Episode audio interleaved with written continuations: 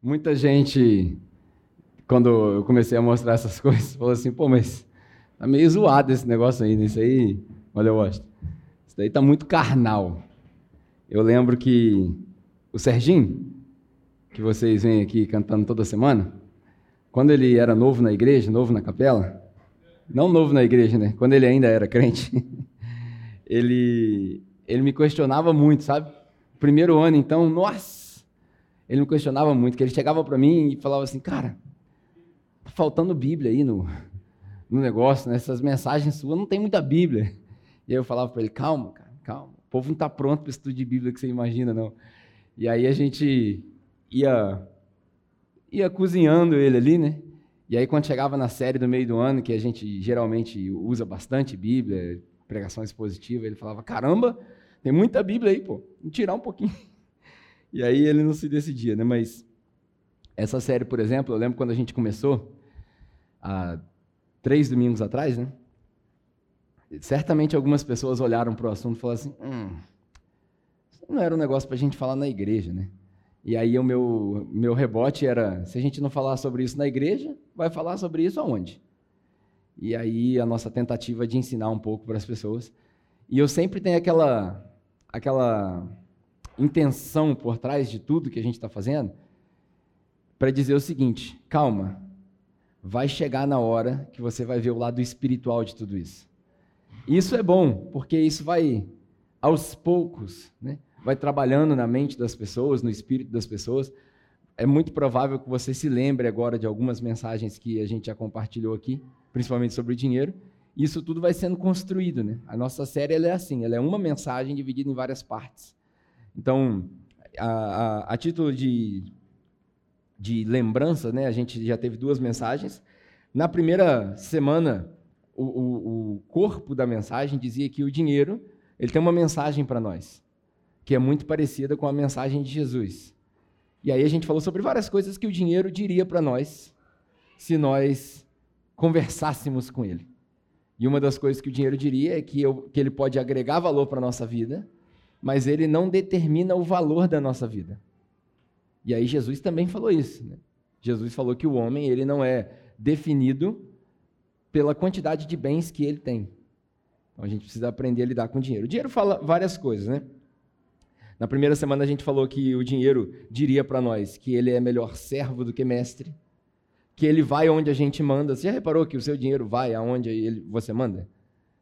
E aí é curioso você perceber assim, se você está numa situação financeira ruim, óbvio, tirando as circunstâncias inevitáveis da vida, às vezes a pessoa pega de surpresa, veio um desemprego, isso aí é inevitável, tem coisas que a gente não consegue evitar. Mas tirando isso, o resultado financeiro que a gente tem na nossa vida, ele é fruto das suas escolhas, daquilo que você decidiu fazer com o seu dinheiro, né, que tem bastante a ver com o que eu vou falar hoje.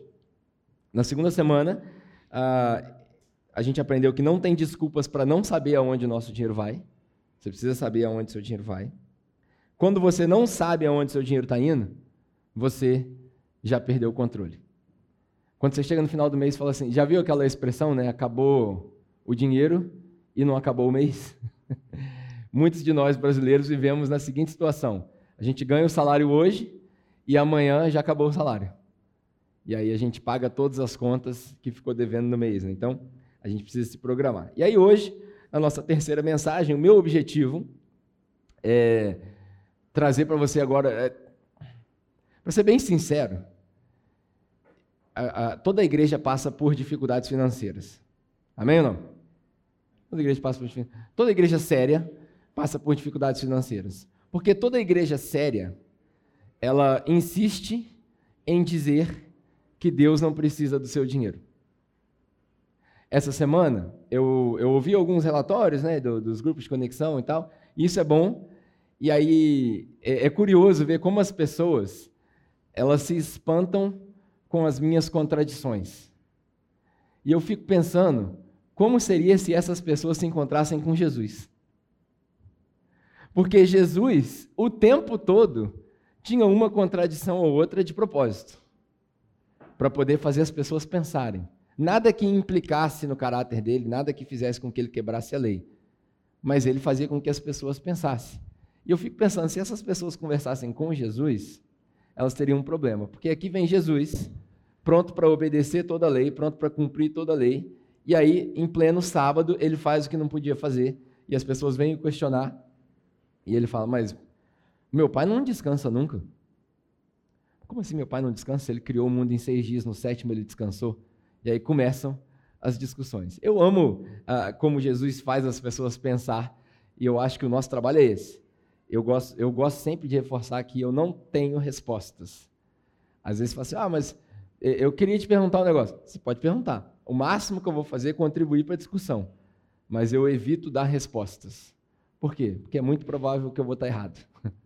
Eu tenho só 38 anos de idade. Eu não sei nada da vida. Já falei isso aqui várias vezes, né? Se você quiser alguma experiência de vida, você pergunta para os anciãos, para as pessoas mais experientes. Pergunta para as pessoas que têm mais vivência. O pessoal já está cutucando o Claudeci ali, porque eu já falei várias vezes ele. Né? Então, quer experiência de vida? Procura. Procura as pessoas que têm mais experiência. De... Cara, você quer aprender a criar filhos? Procura quem criou filhos. A minha filha só tem 10 anos. Eu não sei ainda, eu não passei pela adolescência. Procura o Adriano, procura, procura a Ana Paula, porque elas já chegaram na fase da adolescência da Rebeca. E por aí vai. Né? É, isso é experiência. Deus usa essas coisas. Então, hoje, é, eu acho que a gente chegou na parte espiritual, bíblica, né, da nossa série sobre dinheiro. E aí, eu trouxe um exemplo aqui para você. Eu não podia perder essa oportunidade, né? Eu, eu fui eu fui num, num determinado lugar e alguém estava falando assim, pô, você disse que joga basquete e tal, eu nunca te vi jogar. Eu falei para ele assim, é porque para ver gente do meu nível jogar tem que pagar. Mas enfim, é, eu trouxe essa bola aqui só para fazer uma ilustração para você entender o seguinte, é, é, como eu entendo, né? Quando eu jogava basquete, é, os nossos treinos eram no Clube dos Funcionários. Todo mundo aqui conhece o Clube dos Funcionários, Volta Redonda? Clube dos Funcionários fica numa localidade ali na vila que é, é bem alto, é, é uma altitude elevada. E lá em cima é muito frio. Quando chega no inverno, para você treinar, você precisa de muito aquecimento.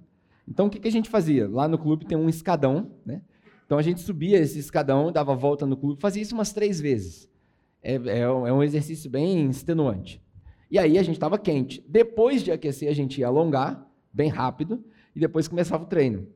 No meio do treino tinha um intervalo para a gente beber água e tal. Papá. É, geralmente no inverno, porque naquela época não tinha o ginásio ainda, naquela época era só a quadra lá em cima, no, no intervalo a gente esfriava. E muitos dos nossos atletas precisavam alongar de novo para evitar uma contusão. Por quê?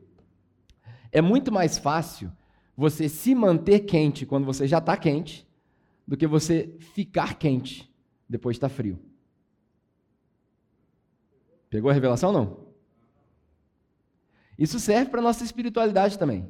É muito mais fácil você se manter quente. É a famosa ilustração da brasa e o braseiro. Se você está no braseiro, você vai continuar queimando. No momento que você tira a brasa do braseiro, ela esfria. E para transformar essa brasa numa brasa que queima de novo, dá muito trabalho e às vezes não volta. Se manter quente é muito mais fácil do que se tornar quente. Porque para o seu corpo gerar todo aquele calor, toda a energia, para você ficar quente de novo, você causa um estresse no seu corpo, sabia? Para você, por exemplo, quando você está fazendo exercício, fazendo hipertrofia, né, ficando forte, igual eu, só que não, né? Quando você está fazendo exercício, você causa estresse, você causa inflamação no corpo, dá trabalho. O, todo o sistema precisa entrar em trabalho para você chegar num ponto onde você está quente. A mesma coisa com dinheiro. É muito mais fácil você se manter rico do que se tornar rico. Posso ouvir um amém? É muito mais fácil você se manter equilibrado nas contas do que equilibrar as contas uma vez que você já perdeu o controle. É muito mais fácil você se manter no nível do que subir de nível. Subir de nível é muito difícil financeiramente, porque exige muito sacrifício. Todo o sistema entra num estresse para você conseguir chegar nesse ponto. É, eu, por exemplo, estou vivendo uma fase onde eu estou eliminando algumas coisas é, do meu cotidiano para poder subir de nível. E olha que interessante, financeiramente falando, muitas das vezes, para você avançar, você precisa Recuar. Tem muita gente que fala assim: não, recuar só se for para dar impulso. Não é bem assim, não. Porque às vezes você recua, dá impulso para pular dentro do abismo. Não é bem assim. Às vezes, a gente precisa entender que prosperidade não tem a ver com ter muito dinheiro, tem a ver com ter muita sobra. Abundância é isso. E como que faz para ter muita sobra? Óbvio, né? eu já falei isso aqui, eu não quero ser é, ignorante. No Brasil, quem ganha dois, talvez três salários mínimos, talvez tenha uma dificuldade enorme em ter sobra. Eu entendo isso. As coisas estão caras, o custo de vida está alto. Você vai no supermercado, é difícil sair do supermercado com uma compra para a semana com menos de 150, 200 reais. Então, quem ganha dois mil reais no mês, isso daqui não é para discriminar ninguém, eu entendo que existe uma dificuldade de criar sobra. Mas nas últimas mensagens eu falei também para vocês que a bênção está na margem.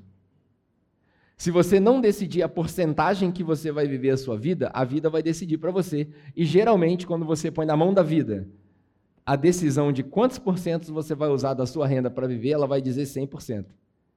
Você ganha e gasta, ganha e gasta, ganha e gasta, e você não consegue economizar nada. Mas a bênção está na margem. Eu, por exemplo, é, e eu estou falando isso daqui não é para me gabar, nem, é, é, hoje eu queria dar alguns exemplos pessoais antes de entrar na, na parte bíblica, porque, para te falar bem verdade, se nós não aprendermos sobre como sermos bons mordomos do dinheiro nessa série, nunca mais a gente aprende.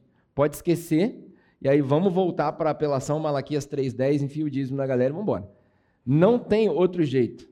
Estou sendo bem sincero com vocês. Se essas explicações e essas mensagens que eu acredito foram preparados com muito carinho, bastante oração, muita meditação nos textos bíblicos para poder trazer toda essa prática que assusta muita gente antes de entrar na revelação bíblica. Se isso não ensinar para a gente como a gente lida com dinheiro, nada mais ensina.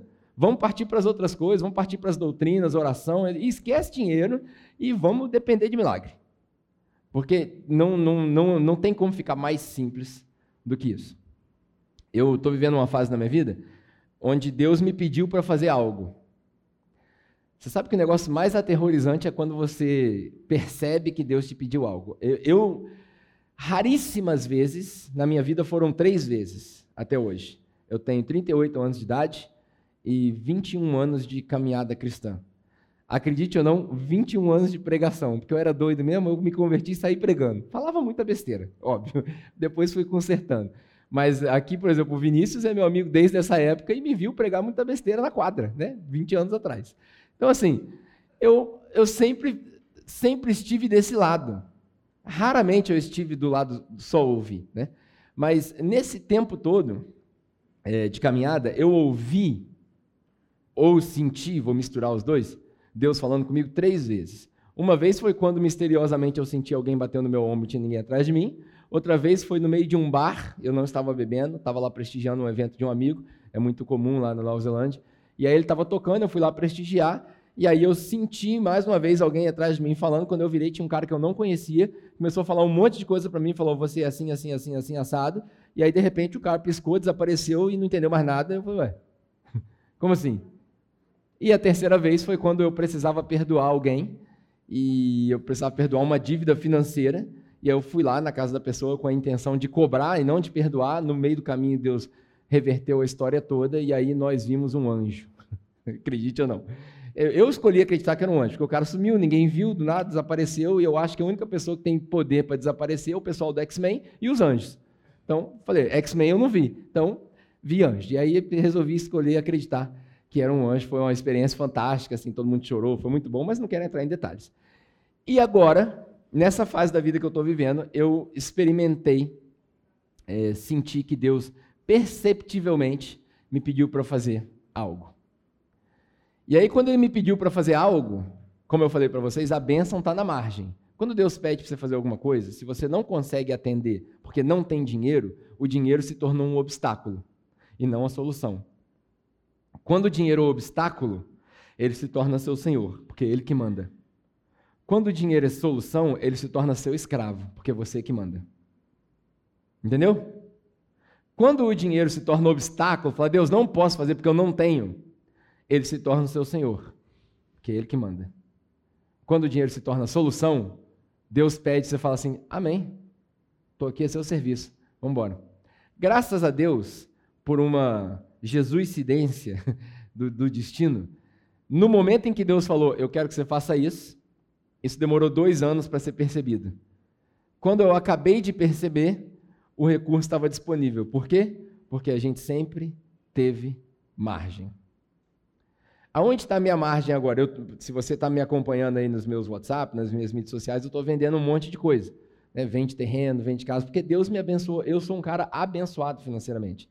Esses dias eu estava conversando com o pessoal e eu falei assim, cara, eu não posso dizer que eu entendo o que você está passando, porque eu nunca fui pobre, eu nunca precisei de, de dinheiro, assim, de passar fome. Até passei um apertozinho na Nova Zelândia, mas não era de miséria. Então eu não sei o que é isso. Embora eu tenha crescido no meio da favela, nunca me faltou nada. Então eu não sei o que é isso. Eu sempre fui uma pessoa abençoada, relativamente abençoada, é, com finanças. E agora, eu, por ter sido abençoado com finanças, para mim é fácil me desfazer. Então eu estou vendendo um terreno, o terreno custa 200 mil reais. Para mim é, é normal, vende. Não tem problema, vende ele, para quê? Porque eu vou investir todo esse dinheiro aqui no que Deus mandou fazer. Nossa, mas você vai gastar 200, não, 200 não, porque tem um tantinho para pagar. Né? Você vai gastar 100 mil reais nesse negócio aqui? É. Por quê? Porque falar para as pessoas a respeito de 10 reais ou de 100 reais é uma coisa. Falar a respeito de 100 mil ou de 1 milhão é a mesma coisa. É para Deus é a mesma coisa. Deus não está preso na quantidade de zeros que tem no seu cheque. Enquanto a gente não conseguir dominar o dinheiro dessa maneira, a gente vai continuar sendo escravo do dinheiro. E é aí que mora a espiritualidade de tudo isso que a gente está falando. E uma das coisas, é, antes da gente entrar no texto bíblico, hoje a gente vai ler Mateus 25, se você já quiser ir abrindo aí, mas antes da gente entrar no texto bíblico, é, uma das coisas que você precisa aprender a fazer é desenvolver um sistema. Então hoje aqui essa é a minha única dica prática e depois nós vamos entrar no texto. Eu acho que a gente conclui essa série na semana que vem, e aí a gente vai aprofundar bastante em Bíblia para entender o lado espiritual dessa coisa chamada dinheiro, né? desse Deus com D minúsculo chamado mamão. A gente vai ler Mateus 25. Mas antes, você precisa de um sistema para você saber aonde o seu dinheiro está indo. Essa semana eu estava conversando com um cara que entende bastante de finanças, e aí ele falou assim: tá, mas a gente tem planilha para isso. Hoje, se você abrir o aplicativo do seu banco, por exemplo, você clica ali no, no, no resumo do seu extrato e ele mostra para você o quanto você gastou com supermercado, o quanto você gastou com gasolina. Alguém aqui já teve essa experiência? Né, se você, por exemplo, o Nubank, né, vamos colocar uma propaganda do Nubank aí, sabe? Vai que os caras dão um pouquinho de ações para nós aí, né? Propaganda. O Nubank faz isso, né? o, o, C6 faz isso. Eu não sei os bancos mais tradicionais. Mas se você clicar ali no resumo, ele está ali, ó, gastou tanto com gasolina, tanto com. Né, da última vez que eu olhei na minha gasolina, eu assustei. Falei, uau! Enfim, você consegue ver. Mas aquilo ali, ninguém olha. Aquilo ali é de mentira. É igual planilha. Já viu o casal que faz planilha financeira para fazer um orçamento em casa? Orçamento é um negócio fictício. Que a gente faz uma vez, a gente olha para ele e fala assim: olha que coisa fantástica. Eu vou gastar mil de aluguel, 300 de gasolina. Ah. Aí a gente salva o negócio e nunca mais olha para aquilo. Fica lá. Aí na hora que o dinheiro. O quê? Amarrado. É. Ela olha e o Washington corre. Raramente, eu vou mudar minha fala, né? quase todo mundo não olha para essa planilha, só a Fernanda que olha para a planilha. Mas eu, por exemplo, eu tenho várias planilhas de orçamento. Minhas planilhas têm gráfico para lá, para cá. Eu faço uma vez, eu olho, caramba, olha a quantidade de fórmula que eu botei nesse negócio aí. Célula tal, fala para tela tal, tal, mas eu não olho. Fica lá é, é, aquele exemplo fictício. E uma das coisas que a maioria das pessoas não faz é desenvolver um sistema para rastrear aonde seu dinheiro vai. Porque uma coisa é você fazer um orçamento e achar que vai gastar com aquilo. Esse mês, por exemplo, eu gastei quase mil reais de remédio. Na linha teve uma infecção no pulmão e mais um monte de outras coisas lá e tal. Eu gastei quase mil reais de remédio. Estava no meu orçamento? Não. Estava na minha margem? Também não, porque eu não tenho estudo de margem. Mas eu tive que gastar, saiu de uma coisa de outra, então o orçamento ficou para trás. O que a gente precisa de um sistema para rastrear aonde o dinheiro está indo. E o, quanto mais arcaico for o seu sistema, mais eficiente ele vai ser.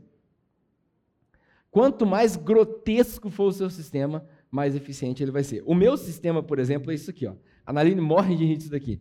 Quando ela, quando ela viu esse caderninho ali no banco, ela falou assim: amor, esse caderninho aqui você trouxe sem querer? Eu falei: não, de propósito. Mas você vai mostrar nossas finanças para a igreja? Ela fica doida. Eu falei: não, pode ficar tranquilo, que eu não vou mostrar nada para ninguém.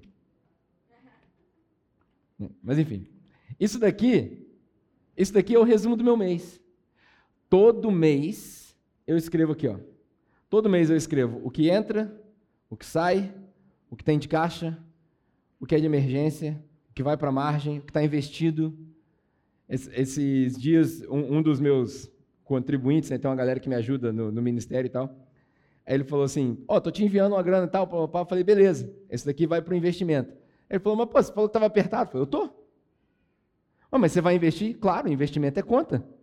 Porque lá no futuro eu vou me arrepender se eu não investir agora. Eu fui lá e coloquei um pouquinho. Aí ele falou, rapaz, interessante isso, nunca pensei dessa maneira. Eu falei, vai aprendendo aí. Então, tá aqui. E aí, eu, todo mês, eu escrevo a mesma coisa. Se você virar todas as páginas, é a mesma coisa. Casa, carro, terreno, escola, Unimed, luz. A mesma coisa. Aí a me pergunta assim, por que você escreve todo mês? Porque um sistema para rastrear, ele funciona o seguinte. Quando você está na falta, quando você está em falta de dinheiro, ele tira toda a pressão do seu psicológico. Porque você escreve e fala assim, opa, o dinheiro foi aqui, dinheiro foi ali, dinheiro foi ali, dinheiro foi ali. E aí você vai escrevendo e vai anotando. E quando você está na abundância, quando está sobrando dinheiro, esse sistema, ele põe pressão no seu psicológico, você não gastar à toa. Você fala assim, pô, está me sobrando 5 mil, preciso gastar 5 mil. Não, peraí, deixa eu ver meu sistema aqui, aonde que vai meu dinheiro? Aí você compara o seu orçamento com o seu sistema, e aí você segue, você consegue manter sua margem. Esse sistema serve para quem está em falta e para quem está em abundância. Então, o seu sistema não precisa ser caderninho. Eu, por exemplo, aprendi isso daqui com um dos meus mentores, coroa já, na casa dele, quando você chega bem na cozinha, tem vários potes vazios todo mês. Todo mês eles vaziam o pote. E os potes têm nome. Mercado, luz, papapá, um monte. Deve ter uns 15 potes na casa dele. Aí toda vez que ele gasta, ele anota num pedacinho de papel, ele rasga assim um pedacinho de papel, 29,95, telefone. Aí ele põe dentro do telefone. Aí ele vai colocando ali. No final do mês, o que, é que ele faz? Ele senta, soma tudo e ele vê: esse mês eu gastei tanto com isso, tanto com isso, tanto com isso. Aonde eu preciso melhorar? Aonde eu preciso aumentar? O sistema coloca pressão quando você tem abundância e tira a pressão quando você está em falta. Então, se nessas três mensagens você aprender alguma coisa, aprenda que você precisa de um sistema. Sabe por quê? Esse sistema vai te ajudar a colocar as suas finanças no senhorio de Jesus. Porque a gente aprendeu um negócio na igreja é, errado. Chama dízimo. Você aprendeu errado. Ah, mas eu sou dizimista, eu quero continuar a ser dizimista. Amém. Muita gente insiste em continuar no erro, né? Quando a gente ensina. Mas tudo bem. Você aprendeu errado.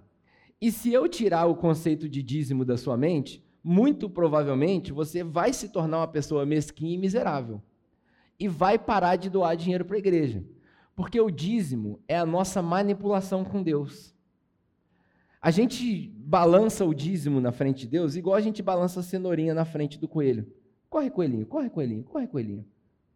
Aí a gente faz com o dízimo assim: vem Deus, vem Deus, me dá a minha promessa, me dá a minha promessa. E isso é errado. O dízimo foi um sistema, sistema, vou te explicar bem racionalmente. O dízimo foi um sistema inventado pelo povo de Israel para suprir a necessidade dos eventos religiosos do povo de Israel. Por quê? Quando eles chegaram na terra que lhes foi prometida, Deus mandou, aí Deus mandou Moisés distribuir as terras, e aí depois Josué acabou de distribuir, porque Moisés morreu. Deus mandou falar assim: ó, para o pessoal da tribo do Ruben você dá tanto. Para o pessoal da tribo de Gad você dá tanto. Para o pessoal da tribo de Naphtali você dá tanto. E foi falando de cada irmão. Quando chegou na tribo de Levi, Deus falou assim: aqui nós vamos começar o um movimento sem terra. E aí a tribo de Levi era que não recebeu nada. Nada. E aí eles se perguntaram: como é que nós vamos sobreviver, Deus? Porque nós somos uma sociedade agrícola. Para sobreviver precisa plantar. Como é que nós vamos sobreviver? Aí Deus falou, pasmem, Deus falou assim: ó, seus irmãos vão te ajudar. Você acredita? Você acredita que Deus teve a cara de pau de falar para o pessoal de Levi que os irmãos dele iam ajudar ele? Se fosse hoje, não ia funcionar. Porque se Deus falasse para você que você ia depender dos seus irmãos para sobreviver, você ia passar fome. Amém ou não? Quantos de nós somos humilhados nas nossas famílias porque eu estou no momento de necessidade? Falei isso recentemente. Muitos de nós preferimos pedir ajuda para amigo do que para família, porque sabe a vergonha que vai passar. Mas o sistema de Deus era assim: Deus mandou criar um sistema e falou: eles vão te ajudar. Como que eles vão te ajudar? Toda vez que eles plantarem, toda vez que eles criarem gado, cada vez que tiver uma colheita, cada vez que nascer um filhote, cada vez que for fazer um negócio desse, eles vão trazer 10% para cá. E aí, quando tiver festival, as coisas que vocês gostam, negócio de festa de igreja, aniversário de igreja, quando tiver essas coisas, eles vão trazer mais 10%. E quando tiver é, eventualidade, quando tiver gente passando fome, eles trazem mais 10% também, vocês escolhem alguém aí para poder gerenciar. E aí, nesse sistema de imposto deduzido da fonte, tá entendendo? Vocês vão gerenciar isso daí, e aí vocês, pessoal da tribo de Levi, vocês ficam com a beirada, porque vocês têm que comer, vocês estão fazendo aqui. É daí que Paulo tira, por exemplo, todo aquele que trabalha no evangelho deve sobreviver do evangelho. É daí que ele tira a analogia que você não deve parar o boi na hora que ele está trabalhando, porque ele tem que comer daquilo que ele está trabalhando. Então vocês, levistas, recebem um pouquinho. E aí o pessoal que estiver passando necessidade, né, o INSS, o pessoal que está encostado, vocês ajudam eles também com esse pouquinho. Então, naquela época, ninguém precisava chegar daqui e falar assim, está passando necessidade, irmão? Está aqui, ó, toma aqui. Não, não precisava. Era só correr para o templo.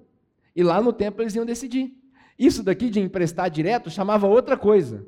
Aí Deus deu uma promessa para o povo de Israel: vocês vão emprestar e não vão tomar emprestado, porque quem toma emprestado se torna escravo daquele que empresta. E a cada sete anos vocês vão perdoar a dívida. E a cada 50 anos, todas as dívidas de todas as maneiras vão ser perdoadas. Para quê? Para todo mundo poder ter uma segunda chance. Deus tinha um sistema para o povo de Israel.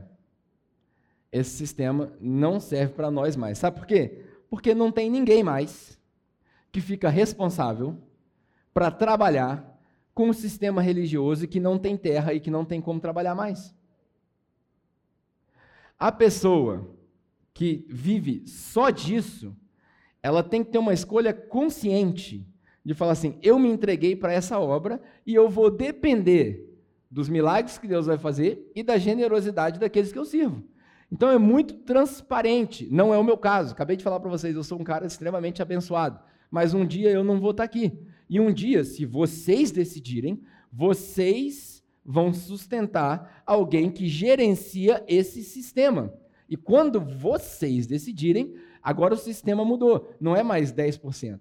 Que a generosidade de vocês lidere o caminho para falar assim: esse cara merece tanto. E é vocês, quando esse, essa pessoa que se coloca nesse lugar, ele tem que ter a consciência absoluta de que ele depende da generosidade dos cristãos que ele serve. O sistema mudou. Porque quando Jesus cumpriu a lei, ele falou: tudo isso que está para trás, acabou. Porque quando vocês me dão 10%, o povo de Israel era um sistema. Isso aí acabou virando uma manipulação que a gente trata Deus como um garçom. Parece que quando eu dou 10% para Deus, estou fazendo um favor para Deus. Estou fazendo, um, fazendo um jogo com Deus. Deus, está aqui o meu 10%, eu fui fiel e o Senhor trata de continuar fiel, hein? Não é assim que funciona. Quando você entende o que Jesus falou, quando você entende a vida de Jesus, você percebe que Jesus se entregou por inteiro, os apóstolos se entregaram por inteiro, e a ideia é que nós nos entregássemos por inteiro. A ideia, como eu já falei aqui várias vezes, até o Benjamin estranhou, né? na hora que eu falei a gente se entregasse por inteiro, ele falou, hum? A ideia era que nós, ao receber o fruto do nosso trabalho, a gente abençoasse o fruto do nosso trabalho. Como que a gente abençoa o fruto do nosso trabalho? Entregando para Deus. Deus, está aqui, ó, tudo que eu ganhei o que, que o Senhor quer que eu faça com tudo que eu ganhei? Aqui vai mais um alerta. Não faça essa oração. Porque se você fizer essa oração, e se Deus responder, você vai se ver numa situação muito constrangedora. Porque pode ser que Deus fale para você num desses meses: Deus, está aqui, ganhei 18 mil reais esse mês. O que, que o Senhor quer que eu faça? Irmão, dá 17. Espera aí, Deus. Dá uma segurada aí, Deus. A mesma coisa vale, Deus, esse mês eu ganhei um salário mínimo. O que, que o Senhor quer que eu faça com o meu salário mínimo? Eu quero que você dê tudo, irmão. Mas aí eu vou passar fome. Uhum. Mas o Senhor vai prover? Não. Vou deixar você passar um jejumzinho. Faz bem. Quatro dias, cinco dias. Vamos ver até onde vai o seu limite. Talvez Deus fale isso. Deus provê? Provê. Claro, provê. Nós, todos nós aqui estamos cansados de ouvir histórias de que Deus provê. Mas a gente também já ouviu história de que Deus deixou na prova. Qual é o problema disso? A gente não sabe mais orar, sua graça me basta. A gente não sabe mais fazer essa oração. A gente não sabe mais se contentar com um espinho na carne. Deus está doendo. Eu sei. Deus, eu estou me sentindo fraco. Eu sei. É na sua fraqueza que o meu poder se aperfeiçoa. Agora você vai me conhecer. Porque o dinheiro é a única coisa que Jesus dá status de Deus. E quando não nos falta dinheiro, nos sobra soberba. Quando não falta dinheiro, sobra soberba. E a gente não se apega a Deus. A ideia de Jesus não é que a gente dê 10% é que a gente dê 100%. É que a gente viva uma vida inteira entregue para Deus. E é sobre isso que esse texto vai falar, Mateus capítulo 25. Eu tenho poucas observações sobre o texto, mas a gente vai lendo e vai parando ao longo desse texto, ah, e aí entenda que o meu objetivo hoje é mostrar para você o lado espiritual de tudo isso que a gente falou sobre dinheiro até agora. Até agora eu já dei várias dicas práticas. Se você não aprendeu, volta lá nas séries, dá uma olhada no YouTube. Mas agora nós vamos espiritualizar o dinheiro. É agora que a gente vai aprender o que, que Jesus fala a respeito do dinheiro. Mateus capítulo 25. Jesus contando uma parábola diz o seguinte: O reino dos céus também pode ser ilustrado com a história de um homem que estava para fazer uma longa viagem. Então, vamos lá, começar os ensinamentos desse texto. Quando Jesus está falando aqui nessa parábola, ele está já deixando de antemão bem claro que ele vai fazer uma viagem longa. E ele vai fazer essa viagem para receber autoridade sobre o. O que foi? Ah, não falei o versículo, é versículo 14. É bom que o pessoal treina para achar, achar os versículos da Bíblia, né? ok? É isso aí. Vocês sabiam que a Bíblia não tinha versículo, né? Todo mundo aqui sabe disso? A Bíblia não tinha versículo, né? A Bíblia era um pergaminho escrito e Jesus era mestre de fazer isso aí que eu fiz. Falei assim, acha aí para mim onde é que fala o texto que o cara foi viajar. E aí, o pessoal, ó, por isso que eles treinavam. Com 12 anos de idade, ele tinha que aprender a memorizar um pedaço da Torá. Mais para frente, ele memorizava o resto, né? e por aí vai. Saí bem. Ah, versículo 14. O reino dos céus também pode ser ilustrado com a história de um homem que estava para fazer uma longa viagem. Jesus estava dizendo para eles: Estou indo viajar. É, vou passar um tempo longe, mas depois eu volto. Ele reuniu seus servos. Vamos lá. Ele reuniu quem? Ele reuniu quem? Servos. A palavra aqui é doulos. Eu já falei sobre essa palavra aqui algumas vezes, mas essa palavra, ela, o significado dela é o seguinte: na antiguidade, nos, nos barcos que eles usavam para fazer os cruzeiros, eles tinham três andares. No primeiro andar ficavam as pessoas mais ricas e os donos do barco. No segundo andar ficavam os trabalhadores, a cozinha e as hospedagens. E no terceiro andar, quem já viu a, a, série dos Vikings, por exemplo, e esses filmes antigos, no terceiro andar ficavam os remadores, terceiro andar lá de baixo. Era ali também que ficava o sistema sanitário do navio. Entendeu não? Tudo que era despejado do primeiro e do segundo andar terminava onde? No terceiro andar. Ali não tinha ventilação. O único lugar para respirar que tinha era a janelinha por onde o remo passava. E ali na frente ficava um cara, o comandante dos remadores, dizendo: Vamos! gritando, aquilo era insuportável. E quando o escravo do Oulos, que estava remando, cansava e pedia para descansar, sabe o que ele fazia? Ele acabava de chicotear ele e jogava ele para o mar para fora. Ele não tinha descanso. Ou você remava até chegar no destino, ou você remava até morrer. Essa é a palavra que Jesus diz quando o rei vai, ele chama os seus servos. Quem são os servos hoje? Ou você rema até o destino, ou você rema até morrer. Não tem meio caminho para quem decidiu seguir Jesus. Quem põe a mão no arado não deve olhar para trás. Já viu aquele hino antigo? Estou seguindo a Jesus Cristo. É isso. Você sabe como é que essa música foi escrita? Quem que sabe como é que essa música foi escrita? Então, prepara o seu lencinho aí que eu vou te contar uma história que não faz parte do meu script. Há muito tempo atrás, esse hino foi escrito da seguinte maneira. Ele é em inglês, né? O hino é o seguinte: I have decided to follow Jesus. Uh, no turning back. Não tem volta. Eu decidi seguir Jesus, não tem volta. Esse hino foi escrito da seguinte maneira: é, durante uma situação de guerra, soldados do exército inimigo invadiram uma residência. Naquela residência se encontrava um cristão. Aparentemente, essa história é da União Soviética, eu não tenho certeza. Quando eles encontram esse, esse, essa família de cristãos, eles dizem para ele: ou vocês negam Jesus, ou vocês vão morrer. E aí o cara diz o seguinte: eu decidi seguir Jesus, não tem volta. Nessa primeira fala, ele mata as filhas do cara tiro na cabeça. Na frente dele, elas estão estiradas no chão. O soldado repete para eles: ou você nega Jesus, ou vocês vão morrer. E aí ele canta a segunda, ele, ele declara a segunda parte, diz a lenda que ele olha para a esposa dele e ele fala assim: Though none go with me, still I will follow que quer dizer o seguinte: embora ninguém vá comigo, ainda assim eu seguiria Jesus. Isso foi a despedida dele para a esposa dele. O soldado mata a esposa dele na frente dele.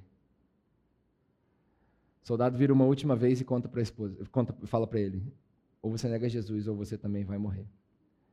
E aí ele fala a terceira frase: The cross before me, the world behind me que quer dizer, a cruz vai na minha frente, o mundo fica para trás, não tem volta. Ele é assassinado. Anos depois, quando a guerra acaba, aquele soldado se lembra daquela cena e por alguma razão se converte a Jesus. E ele escreve uma música. I have decided to follow Jesus. No turning back. No turning back. Though none go with me, still I will follow. No turning back. No turning back. Essa é a história da música. Jesus, quando nos chama da miséria do nosso pecado, o primeiro estágio que a gente precisa entender que nós somos é servos. Não tem volta. Ou você rema até o fim, ou você rema até a morte. Aquele que perseverar até o fim, a esse eu daria a coroa da vida. O evangelho não é fácil. Nós estamos falando de dinheiro aqui, e dinheiro é a coisa mais fácil de render para Jesus. Quando você entende que Jesus não está em busca do seu dinheiro, ele está em busca do seu coração. Ele reuniu seus servos e lhes confiou o seu Ele lhes confiou o seu, seus bens. Dividindo-os de forma o quê?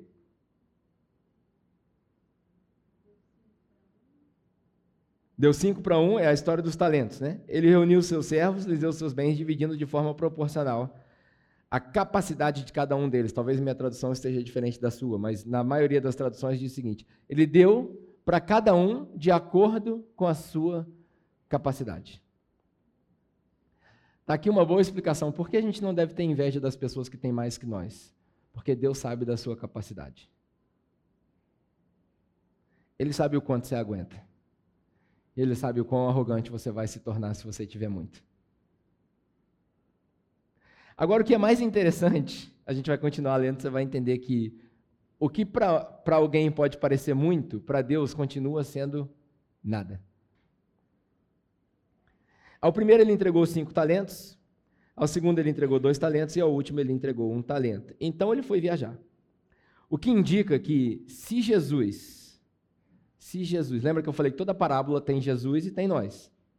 Se Jesus é o Senhor e nós somos os servos, e se essa viagem que ele está falando aqui é uma alegoria ao que nós estamos vivendo hoje, significa que Deus deu para você, Jesus deu para você dádivas, talentos, dinheiro, para que você administre enquanto ele não volta. O que ensina para gente que nada que você tem, entre aspas, é de fato seu.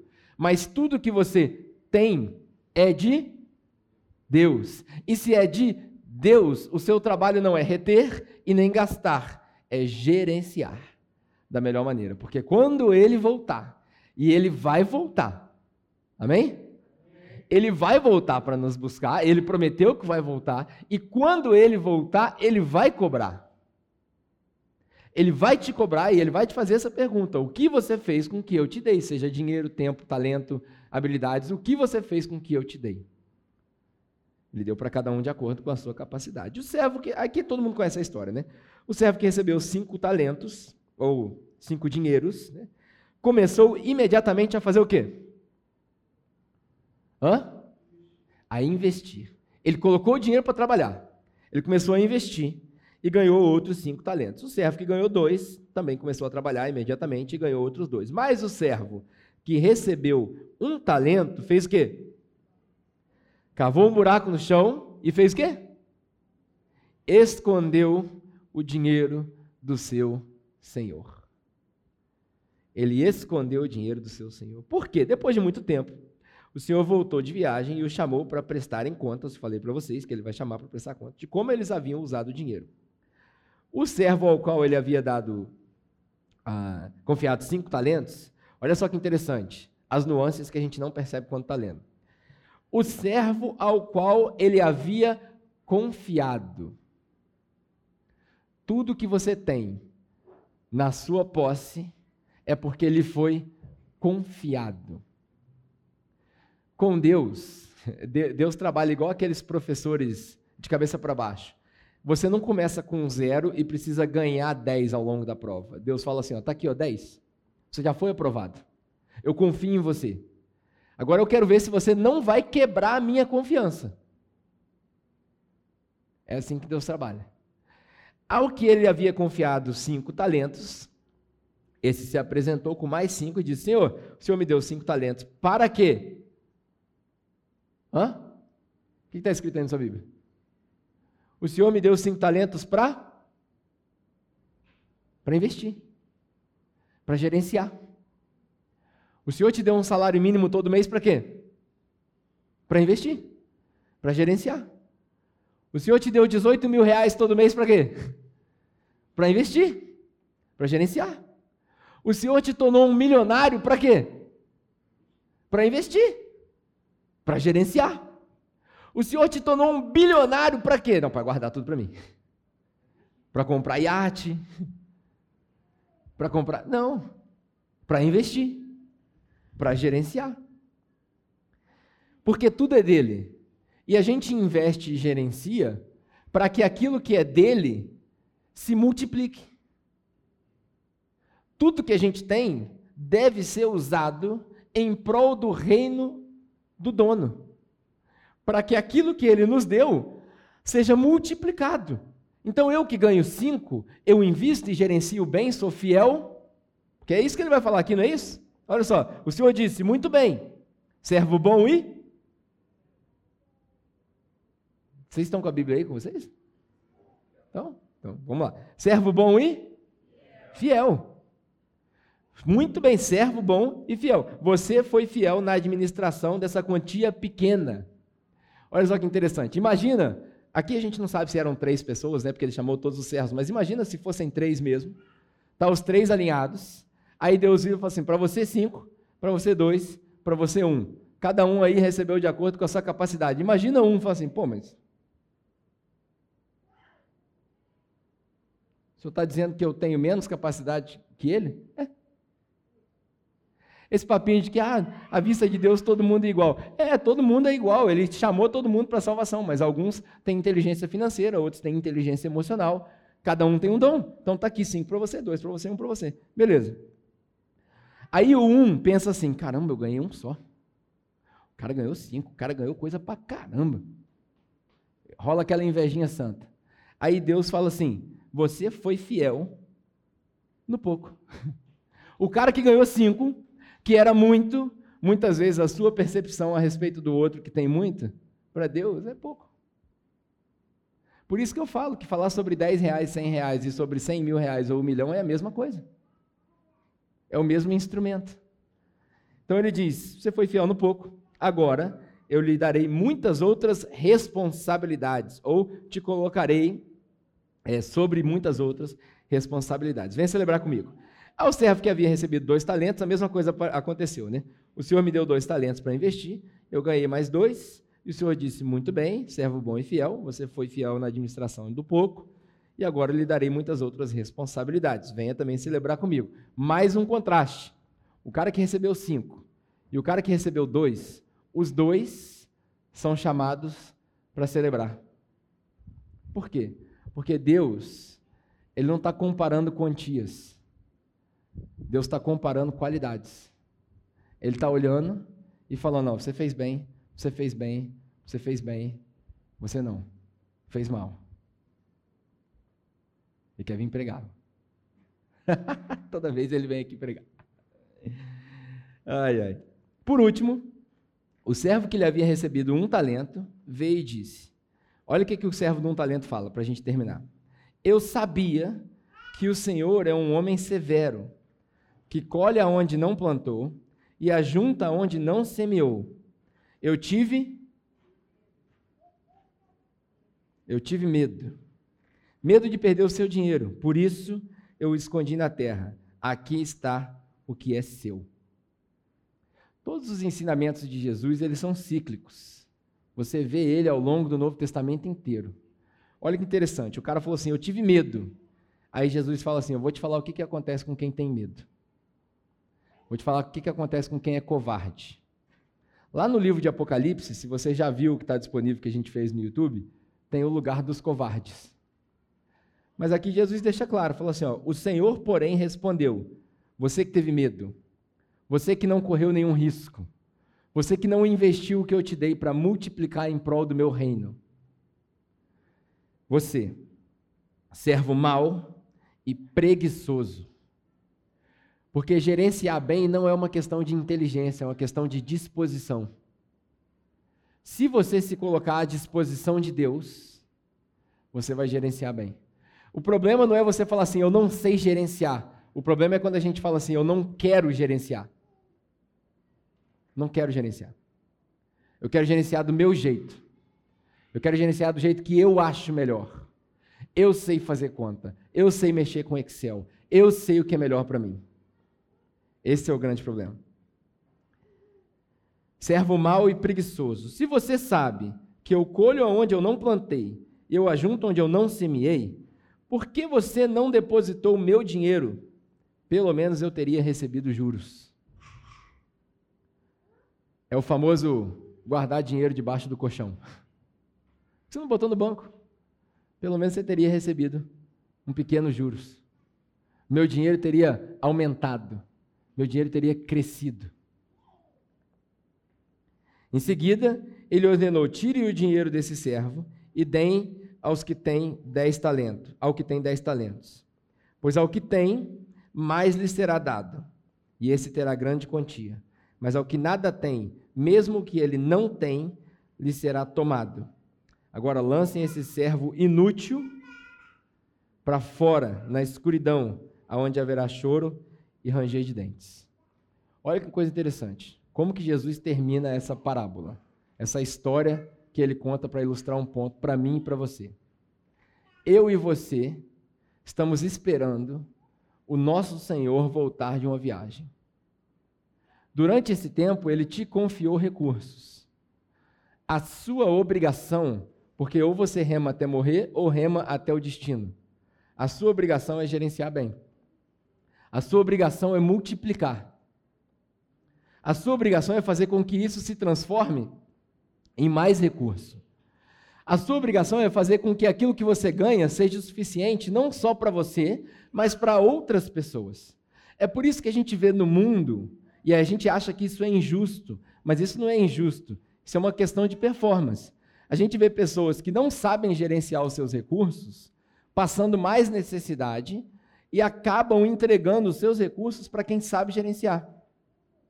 Já disse aqui em tom de brincadeira várias vezes né, que a gente teve no Brasil, na, na década de 90, um grupo de, de música axé que era profético, que é aquele grupo As Meninas. Que elas cantavam né, que o rico cada vez fica mais rico e o pobre cada vez fica mais pobre. Vocês conhecem essa música, gente? Vocês não são tão santos assim. E o futuro todo mundo já conhece. Olha lá, lá atrás o pessoal está fazendo até dancinha. Isso é bíblico. Você sabia que isso é bíblico? Se você for fiel no pouco, Deus vai te dar o quê? Te dá mais. Você sabe, para a gente encerrar, eu vou falar um negócio para vocês. É, eu estou vendo que está todo mundo prestando atenção nas crianças. Depois vocês vão ficar sem dinheiro e vão falar que a culpa é de que o pastor não ensinou. Presta atenção que eu estou te falando, que é bom que eu estou falando para vocês. O Mateus está guardando tudinho, que ele é esperto. Depois ele vem aqui, ele fica aqui. Repara para você ver no final do culto, ele vai repetir tudo que eu falei aqui. Então presta atenção, brincadeiras à parte. É, eu sei que as crianças distraem mesmo. Inclusive, o pessoal fala assim, cara, como é que você não se distrai com as crianças? Né? Eu distraio, sim. É mentira que eu não distraio. É porque a gente vai construindo as coisas na cabeça. Agora, deixa eu te falar um negócio para a gente é, encerrar essa. Já não sei mais o que eu ia falar. É, então, eu fiquei tentando buscar o que eu ia falar, eu esqueci o que eu ia falar. É...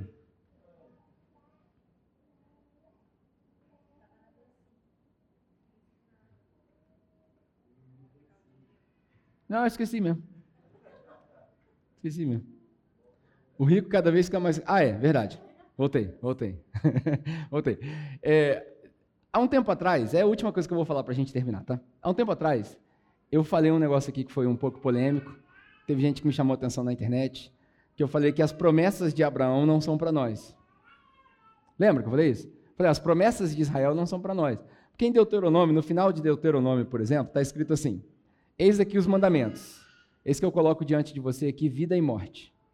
Se você obedecer, você vai ser caldo e não cabeça, você vai prosperar, você vai ser bênção. Aonde você pisar a planta dos seus pés, você vai herdar. Não tem isso? Amém? Aí a igreja tem ensinado hoje, dois mil anos depois de Jesus, que essas promessas são para nós. É mentira. Não é para nós. Essa promessa é, é muito específico. Moisés estava falando ali para o povo de Israel. Aonde você chegar, vai acontecer isso. Algumas coisas a gente pega emprestado. E tudo bem, se você tiver um pensamento positivo, assim, pô, Deus falou com meus antepassados, é de onde eu venho. Cara, eu vou, eu, eu vou tomar isso daí para mim. Mas essa é uma expectativa que você cria e que se você decepcionar, Deus não tem culpa. Porque ele não te prometeu isso, ele prometeu para o povo de Israel. Você pode até discordar do que eu estou falando, mas se você quiser provar o contrário, você precisa me mostrar na Bíblia que nós herdamos as promessas de Israel. Há um tempo atrás, veio um pastor aqui em Volta Redonda, e eu acho que isso é extremamente é, prejudicial para a igreja nos dias de hoje que ele falou assim: o povo de Israel tem mais de 8 mil promessas, todas elas são para nós. Eu fico pensando, como que faz com o povo da África?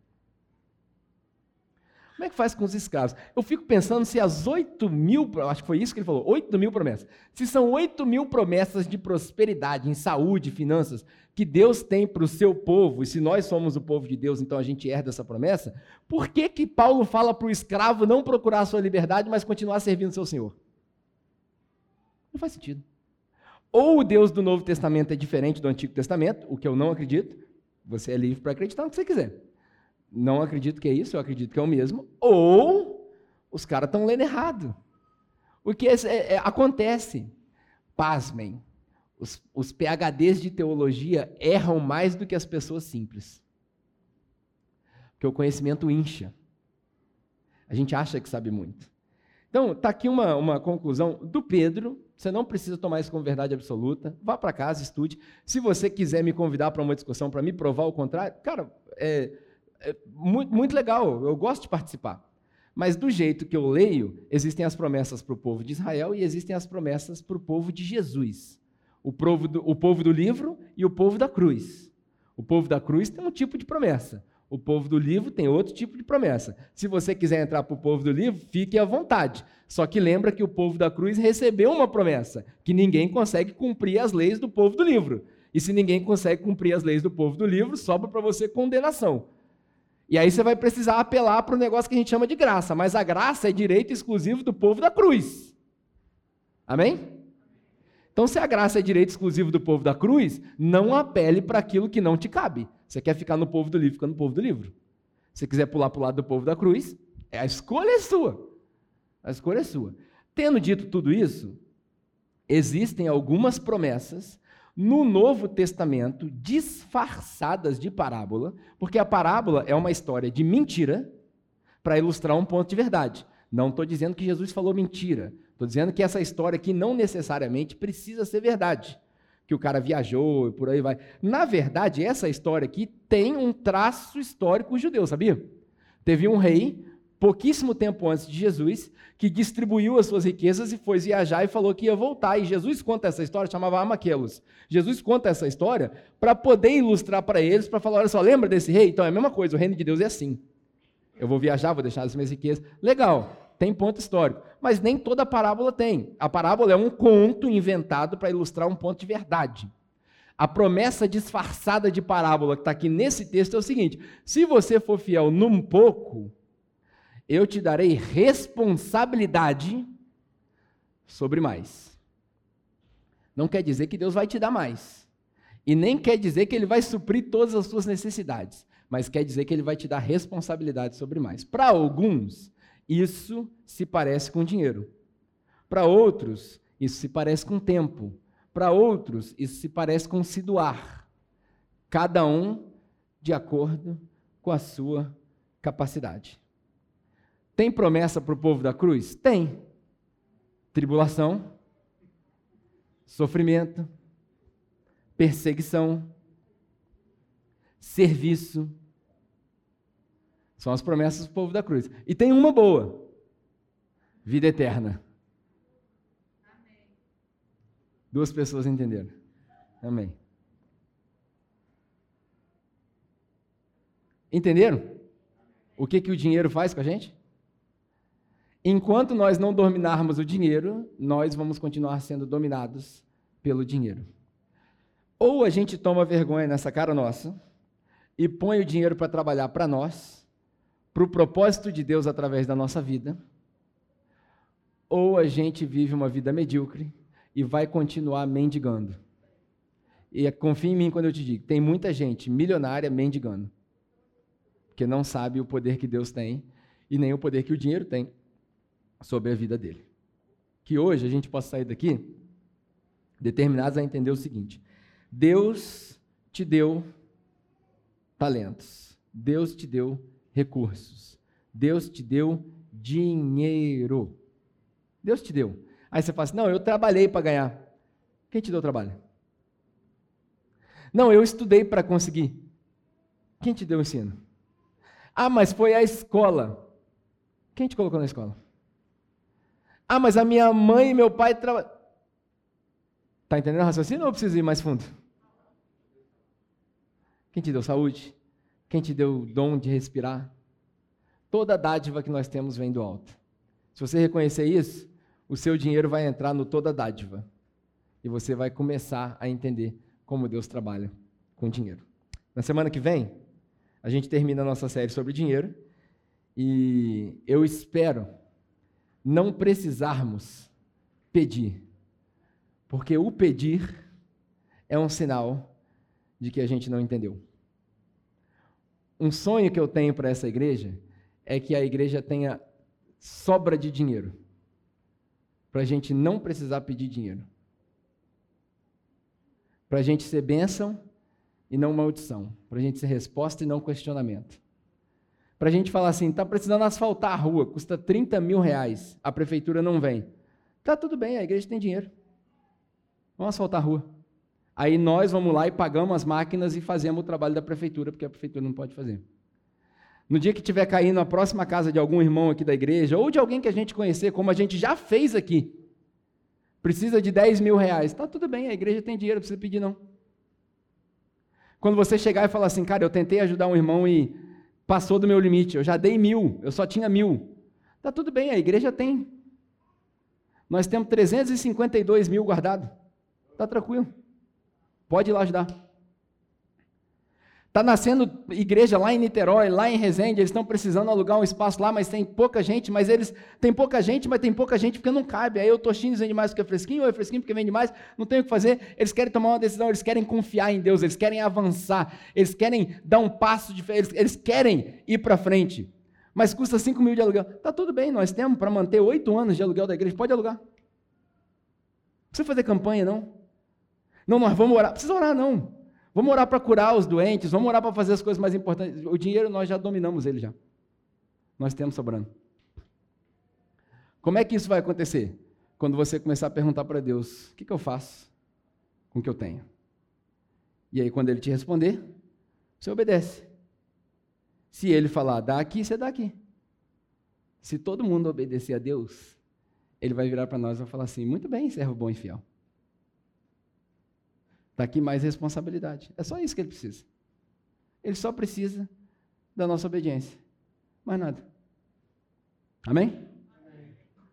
Agora foi um amém bom. Agora, agora gostei. Pai, nós te agradecemos por mais uma vez podermos falar da Sua palavra, da Sua verdade.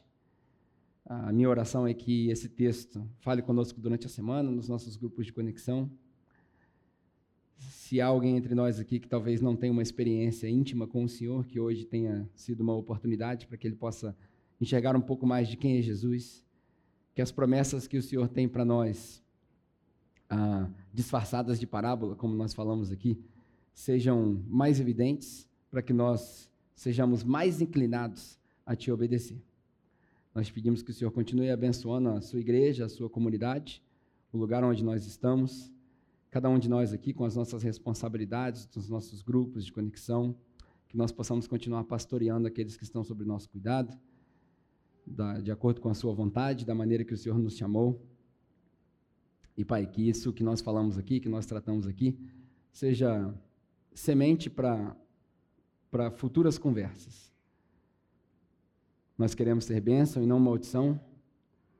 Nós queremos, nós queremos ser essa referência mas sabemos que o Senhor precisa trabalhar muito no nosso coração, a nossa arrogância, para que isso não suba a nossa cabeça.